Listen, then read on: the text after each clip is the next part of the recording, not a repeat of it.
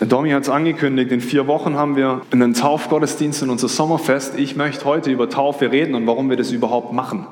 Ja, was bedeutet das für uns? Warum glauben wir an eine Erwachsenentaufe? Warum taufen wir nicht unsere Kinder? Ähm, was sind so die Hintergründe?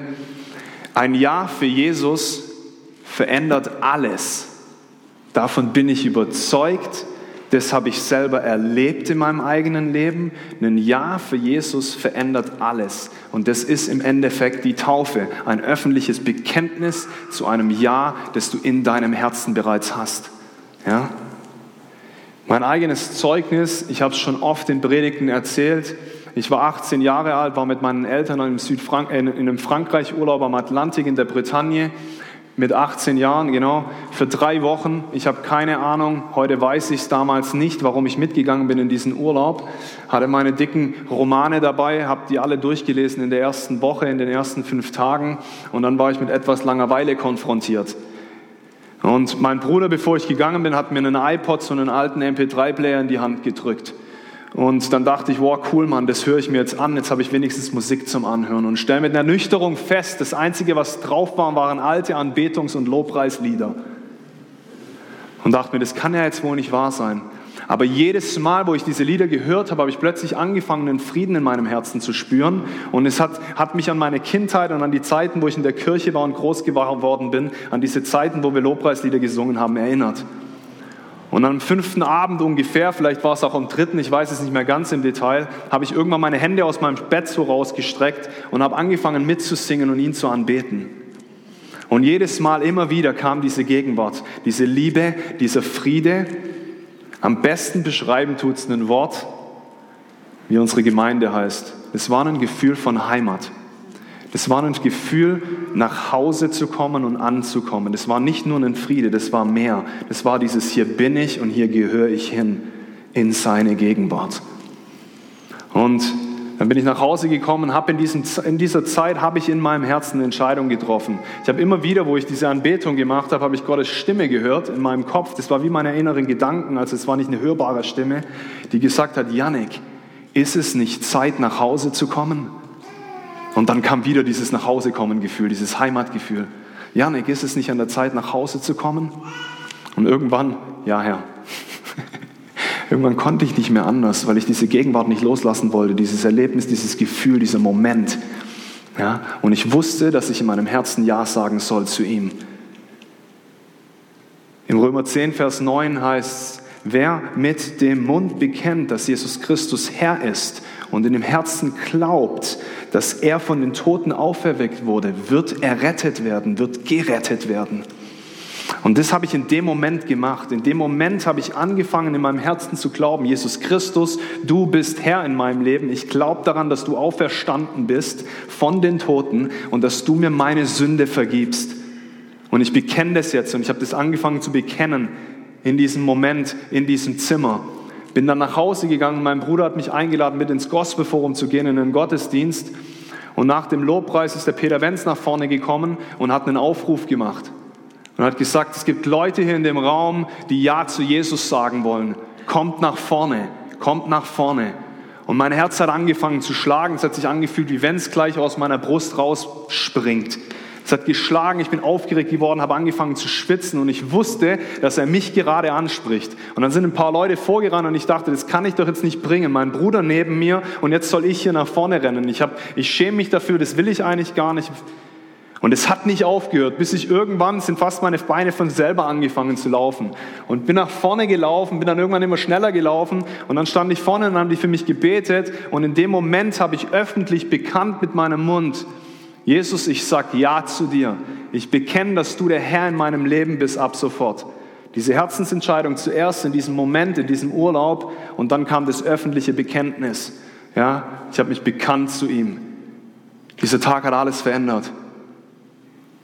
Ich will nicht sagen, alles ist wunderschön geworden und total gut geworden und ich fühle mich immer toll und alles läuft super und ich erlebe keine Krankheit oder sonst irgendwas. Das ist nicht so. Aber was in diesem Tag sich verändert hat, ist, ich habe mich nie wieder alleine gefühlt. Weil er in allem mit mir ist. Selbst im finstersten Tal fürchte ich kein Unglück. Warum? Denn du bist bei mir. Dein Stecken und dein Stab, sie trösten mich. Der Kontakt mit dir, er tröstet mich. Deine Gegenwart. Im Angesicht meiner Feinde bereitest du mir einen Tisch, der reich gedeckt ist. In der schlimmsten Situation, wenn du Streit hast mit deinem Feind, wenn es Riesenprobleme gibt, dann werde dir bewusst, Jesus Christus ist jetzt gerade bei dir, schaut dich an und deckt den reichen Tisch von von dem du essen und nehmen kannst. Das ist mein Zeugnis. Die Schwierigkeiten sind da, aber er ist mit mir. Und das hat sich verändert an diesem Tag. Alles hat sich verändert an diesem Tag. Aber jetzt schön und gut, Janik, du wolltest doch über Taufe reden. Jetzt hast du gerade deine Errettungsgeschichte, wie du zu ihm kamst, erzählt und dieses öffentliche Bekenntnis. Matthäus 28, ich würde sagen, wahrscheinlich der Bibelabschnitt, über den ich seither am allermeisten gepredigt habe. In jeder zweiten Predigt erwähne ich den, wahrscheinlich gehe ich euch schon langsam auf den Keks damit. Matthäus 28, ab Vers 19 bis 20, da heißt es, darum geht zu allen Völkern und macht die Menschen zu meinen Jüngern. Tauft sie auf den Namen des Vaters, des Sohnes und des Heiligen Geistes und lehrt sie alles zu befolgen, was ich euch geboten habe. Und seid gewiss, ich bin jeden Tag bei euch bis zum Ende der Welt. Also, er gibt seinen Jüngern den Auftrag, bevor Jesus auffährt, gibt er ihnen den Auftrag, macht alle Nationen zu meinen Jüngern. Und dann, wie machen wir die zu meinen Jüngern? Wir taufen sie und dann lehren wir sie alles zu befolgen, was ich euch beigebracht habe. Die Taufe ist ein wesentlicher Aspekt, ein wesentlicher Bestandteil von dem, wie wir zu Jüngern werden. Die Taufe ist nicht notwendig für dich, um errettet zu werden, die Errettung geschieht in deiner Entscheidung, in deinem Herzen und in diesem öffentlichen Bekenntnis geschieht die Errettung, Römer 10. Was die Taufe macht, ist aber, sie ist ein öffentliches Bekenntnis dazu, eine finale Entscheidung. Und interessant ist es, dass Jesus das sagt. Glaubt nicht nur in eurem Herzen und bekennt mit dem Bund, sondern tauft sie auch noch, geht den Schritt. Das ging Hand in Hand, die haben das nie getrennt. Wir gucken uns nachher noch ein paar andere Bibelstellen dazu an. Aber warum ist es Jesus wichtig, dass Menschen zu Jüngern gemacht werden, dass sie nicht nur zu Jüngern gemacht werden, sondern auch getauft werden? Was ist die Taufe eigentlich und warum machen wir das? Wir gucken uns das jetzt mal genauer an.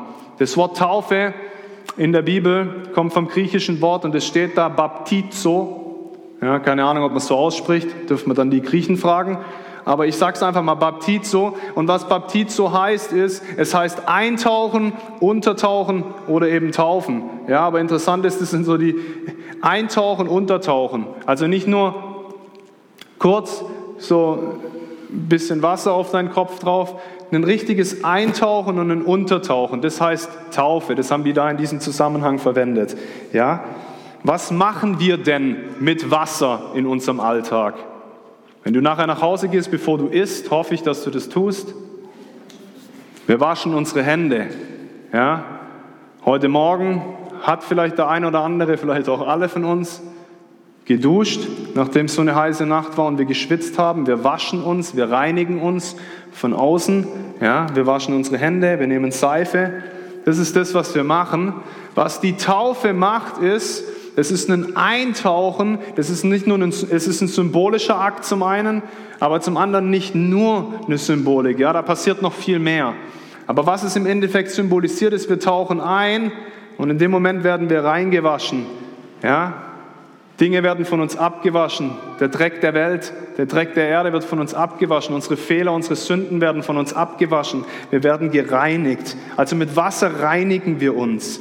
Ja, das war eine absolute Tradition im Judentum sogar. Also es ist ganz wichtig zu verstehen, in das hinein kam das jetzt, in das hinein ähm, ist dann die Taufe entstanden. Die Taufe war schon eine Tradition, zumindest eine Reinigung war eine Tradition, nicht im Sinne von einem Ganzkörper eintauchen, aber eine Reinigung war immer wieder eine, eine Tradition. Markus 7, Vers 4 heißt, wenn sie vom Markt kommen, essen sie erst, nachdem sie ähm, sich einer Reinigung unterzogen haben. Sie halten sich noch viele andere Vorschriften ein, die ihnen überliefert worden sind, wie zum Beispiel das Reinigen von Bechern, Krügen, Kupfergefäßen und Sitzpolstern. Heute wissen wir das natürlich, dass es zur Reinheit und Hygiene gehört. Ja? Gott hat dem Volk aufgeschrieben, macht solche Dinge, macht Reinigungsprozesse, geht diese Reinigungsschritte ein. Als der hohe Priester, bevor der hohe Priester ins Zelt der Begegnung, ins Allerheiligste hineingegangen ist, wer weiß, was passiert ist davor? Es gab drei wesentliche Schritte, die der Priester durchlaufen ist. Wer es nachlesen will, 2. Mose 29, kann man das ganz genau lesen. Es sind drei Elemente. Das erste ist, der Priester hat ein Opfer dargebracht. Warum ein Opfer? Weil Blut, die Vergießung von Blut notwendig war für die Sühnung seiner Fehler. Nur wer heilig ist, kann in die Gegenwart Gottes kommen, weil er heilig ist und keinerlei Fehler in seiner Gegenwart Bestand haben. Sie werden zerstört. Der Priester ist, ein, ist, ist durch einen Sühnungsprozess durchgegangen. Okay, er hat ein Opfer gebracht, er hat ein Lamm gebracht, ein Lamm geschlachtet. Der zweite Schritt war, er hat eine Wasserwaschung durchlaufen und sich mit Wasser gereinigt. Ja? Und dann der dritte Schritt, eine Ölsalbung. Er hat sich mit Öl gesalbt und mit Öl einbalsamiert. Und dann ist er hineingegangen. Jesus Christus ist vor 2000 Jahren ans Kreuz gegangen, hat sein Blut vergossen, hat sich ans Kreuz nageln lassen für dich und für mich, für die Sühnung. Was ist die Sühnung? Für die Reinwaschung, für die Befreiung von all unseren Fehlern, von all unserer Sünde. Das war das erste Opfer, das ist die erste Symbolik. Die zweite Symbolik ist, dann lassen wir uns, nachdem wir an ihn glauben, auf seinen Namen, auf den Namen des Vaters, des Sohnes und des Heiligen Geistes taufen. Wir durchlaufen eine Reinigung, eine Reinwaschung, ja, was der Priester auch gemacht hat, Symbol der Reinigung. Dieses Wasser fließt über uns und dann kommen wir heraus, da gehen wir nachher noch genauer drauf an, als neue Schöpfung, als neuer Mensch, als neue Kreatur und der Heilige Geist kommt auf uns und das ist die Ölsalbung. Er salbt uns mit dem Heiligen Geist. So war es schon im Alten Testament. Im Alten Testament, ja, das ist so krass. Wenn man sich das genauer anguckt, boah, krass, Mann, das hat echt viel Symbolik, ja, Tradition, aber auch Wichtigkeit. Diese Elemente sind alle wichtig und wesentlich und nicht trennbar. Und wenn wir in die erste Gemeinde hineinschauen, machen die das genau so. Da wird nie separiert, ja, die machen das. Sobald einer errettet wurde, wurde er automatisch getauft. Das war natürlich so, das wurde ganz natürlich so gelebt, weil diese Taufe ist verknüpft mit einer aktiven Entscheidung, die du triffst, dein Leben Jesus zu geben und ihm nachzufolgen. Dich untertauchen zu lassen, dass du reingewaschen wirst, um ein neuer Mensch zu werden, der jetzt Jesus Christus nachfolgt. Das ist die Taufe. Jesus antwortete, Matthäus 3, Vers 5, Jesus antwortete, wahrlich, wahrlich, ich sage dir, wenn jemand nicht aus Wasser und Geist geboren wird, kann er nicht in das Reich Gottes hineingehen. Da antwortete Nikodemus, nachdem er Fragen hatte zum Thema Taufe und so weiter. Lest es mal selber, ich will jetzt hier keine detaillierte Auslegung geben, ob jetzt die Taufe wirklich notwendig ist, dass wir ins Reich Gottes reinkommen. Aber es ist ganz spannend, wenn jemand nicht aus Geist und Wasser neu geboren ist, was in dem Wasser passiert ist, wir werden zu einem neuen Menschen, wir werden neu geboren, ja, und der Geist ist der Heilige Geist, der uns dann füllt, dann werden wir nicht in das Reich Gottes hineingehen. Ich bin mir jetzt nicht ganz sicher. Ich würde sagen, ich bin, ich bin, nach, wie vor, ich bin nach wie vor der Meinung, es braucht ein Bekenntnis und ein Herzensglaube, um, zu, um errettet zu werden.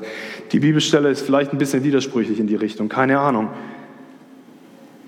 Aber um ein wahrer Priester zu werden, davon bin ich überzeugt, um ein Priester zu werden, dieser Priester ist durch diese Prozesse durchgegangen, um dann ins Allerheiligste zu kommen, dürfen wir auch durch diese Prozesse durchgehen. Ja? Wir kommen und tun Buße und kehren um und empfangen Jesus sein erlösendes Werk für unser Leben. Und dann tauchen wir ein, lassen uns reinwaschen und werden zu einem neuen Menschen und werden gesalbt vom Heiligen Geist. Und jetzt laufen wir rum als die Gesalbten, die Auserwählten, die Heiligen, die Könige, die Priester. Oh, das ist so besonders. Unser ganzer Körper, unser ganzes Sein wird bei diesem Eintauchen gewaschen. Apostelgeschichte 2, Vers 38. Petrus aber sprach, und es ist diese Szene, nachdem der Heilige Geist gefallen ist auf die 120, gehen sie danach raus und verkünden das Evangelium in Kühnheit. Und Petrus predigt das Evangelium und dann spricht er, Petrus aber sprach zu ihnen, tut Buße und jeder von euch lasse sich taufen auf den Namen Jesu Christi zur Vergebung eurer Sünden und ihr werdet die Gabe des Heiligen Geistes empfangen. In der ersten Gemeinde hat keine hat keine Trennung stattgefunden zwischen dem umzukehren. Buße zu tun heißt umkehren. Erkenn deine Fehler an, dass du nicht alleine kannst und kehr um und schau auf Christus und lauf ihm entgegen. Tu diese Buße und dann, und jeder von euch lasse sich taufen auf den Namen Jesus Christus zur Vergebung eurer Sünden. Das ist in einem Satz, das ist ein Und, das gehört wie zusammen. Ja?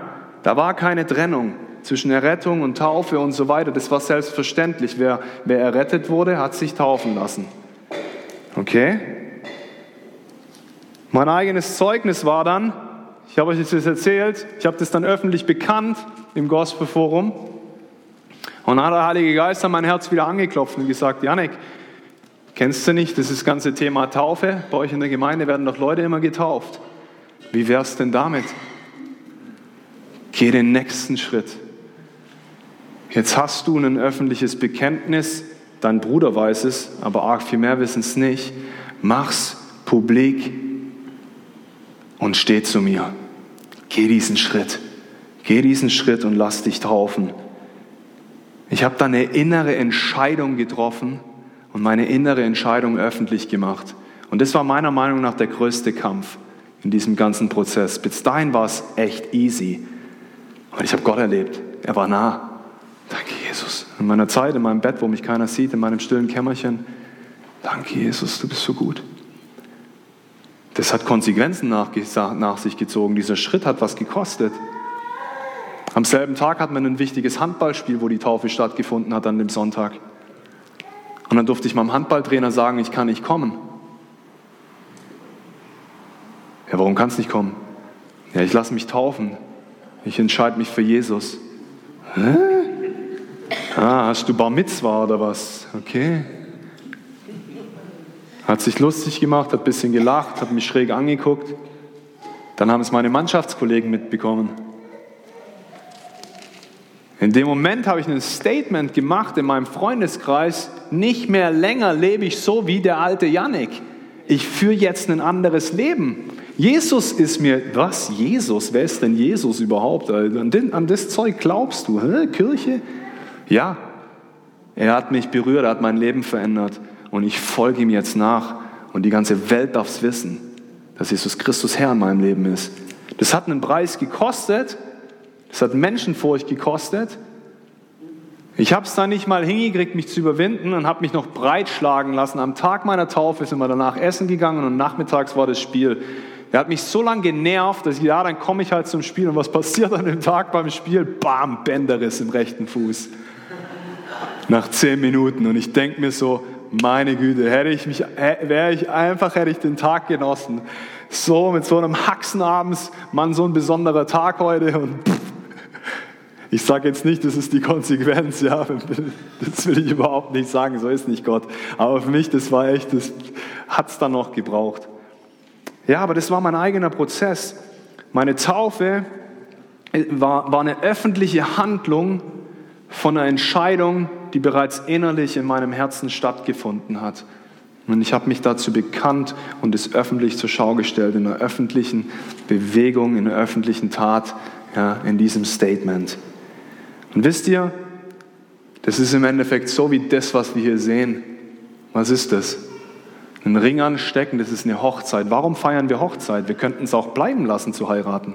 Aber warum heiraten wir denn? Und warum tragen wir dann einen Ring? Für was? Einer der wesentlichen Gründe ist, weil du deinen Freunden zeigen willst, ja, wir gehören jetzt für ewig zusammen. Du schließt einen öffentlichen Bund vor Zeugen. Wir committen uns zueinander. Ja? Wir wollen unser Leben gemeinsam gestalten. Und das ist im Endeffekt die Taufe. Die Taufe ist deine Hochzeit mit Jesus Christus, dem Bräutigam, als seine Braut. Er bezeichnet uns auch als Braut Christi und er ist der Bräutigam. Und wir gehen in einen ewigen Bund ein. Das ist dieses öffentliche Statement. Ich gehöre zu Christus und er ist jetzt mein Liebhaber. Mit ihm gehe ich. Das ist mein Bund. Also was passiert detailliert bei der Taufe und warum ist es so wichtig? Titus 3, Vers 5. Oh, so gut. Und er hat uns gerettet. Nicht etwa, weil wir so gehandelt hätten, wie wir es vor, äh, wie es vor ihm recht ist, sondern einzig und allein, weil er aber Erbarmen mit uns hatte. Das passiert einfach. Das ist ein absolutes Geschenk. Das ist das Geschenk der Gnade. Das Geschenk der Gnade ist, dass Jesus Christus vor 2000 Jahren ans Kreuz gegangen ist für Menschen, die er noch nicht kannte, für Menschen, wo er nicht weiß, wie sie sich verhalten werden, für Menschen, wo er nicht mal wusste, dass er sich für sie entscheidet. Er hat sein Leben für dich gegeben, einfach so. Hat er sich kreuzigen lassen, abschlachten lassen, hat sein Blut vergossen, damit du Wiederherstellung erfahren kannst nicht wegen deines Handelns, wie du davor gehandelt hast, nicht ob du recht gehandelt hast, gut gehandelt hast, toll warst. Das ist alles schön und gut. Jeder von uns hat trotzdem in irgendwelchen Bereichen Fehlern und braucht das Geschenk der Gnade, der Vergebung, der Erlösung. Sondern einzig und allein, weil er Erbarmen mit uns hatte, weil er uns liebt, weil er Beziehung wiederherstellen möchte zum Vater, weil er Gemeinschaft mit dir haben möchte. Und dann geht es weiter. Durch das Bad der Wiedergeburt hier ist die Rede von Taufe, hier wird es als Bad bezeichnet. Durch dein Bad der Wiedergeburt hat er den Schmutz der Sünde von uns abgewaschen. Das ist das, was passiert in diesem symbolischen Akt. Die Sünde wird abgewaschen und hat uns zu neuen Menschen gemacht. Das ist durch die erneuerte Kraft des Heiligen Geistes geschehen.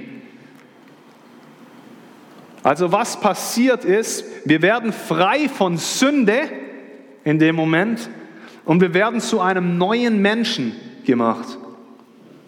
Im 1. Korintherbrief, Kapitel 5 heißt zu einer neuen Kreatur, zu einer neuen Schöpfung.